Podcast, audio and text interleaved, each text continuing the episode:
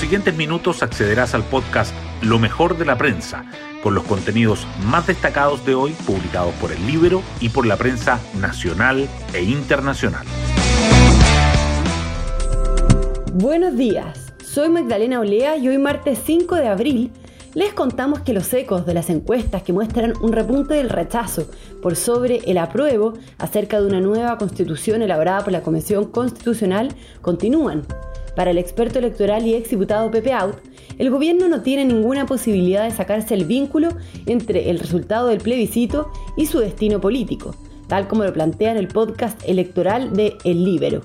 Es por esto que los sondeos fueron tema en la delegación que acompaña al mandatario en Argentina. Hoy, Boric comenzará su jornada con un desayuno empresarial del Comité de Comercio Argentina-Chile. Las portadas del día.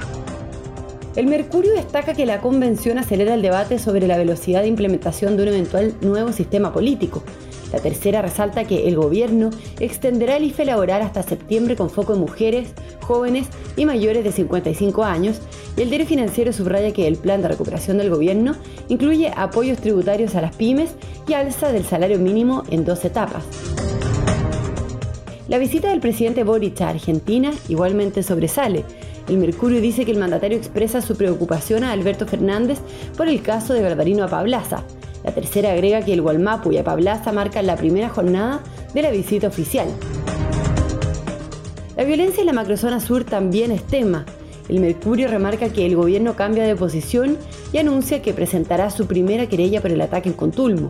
Aparte, las tomas de inmuebles y las clases suspendidas en la antesala de la revisión de los recursos de nulidad presentados por los comuneros. El Mercurio y la Tercera destacan también que la comunidad internacional denuncia crímenes de guerra por parte de Rusia en Ucrania y exige un juicio contra Vladimir Putin.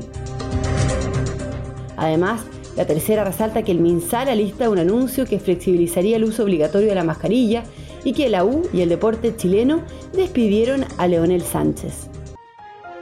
Hoy destacamos de la prensa. La polémica por el uso del término Walmapu y el gesto por Apa Blaza marcaron la primera jornada del presidente Boric en Argentina. Los presidentes de Argentina y de Chile se reunieron ayer y dieron por cerrada la controversia por el uso del Gualmapu. Además, Boric le hizo un gesto a la UDI al plantearle a Fernández la situación judicial de Galvarino Pablaza, procesado por el crimen del senador Jaime Guzmán. También invitó a empresarios argentinos a invertir en Chile. El gobierno da un giro y luego de 25 días anuncia su primera querella por un atentado en el sur. El Ejecutivo anunció que se querellará por el ataque que el viernes destruyó a 16 casas en Contulmo. Por otro lado, ayer hubo tomas de inmuebles, restricciones a desplazamientos y suspensión de clases en medio de las manifestaciones vinculadas a los recursos de nulidad presentados por los ocho condenados por el homicidio de Leodoro Rayman se acelera la discusión de las disposiciones transitorias por el nuevo diseño político.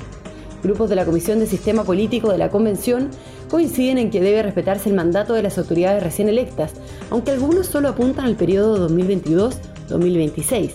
La idea de convocar a nuevas elecciones para resetearlo todo en un año, planteada por convencionales de independientes, no es compartida por los partidos. El alza del rechazo inquieta a la convención y al oficialismo. Los resultados de tres encuestas que muestran una ventaja del rechazo por sobre el apruebo encendieron las alarmas en la Convención Constitucional. Los sondeos de opinión también generaron preocupación en la comitiva que acompaña al presidente Gabriel Boric en Argentina y fueron discutidos en el Comité Político en La Moneda.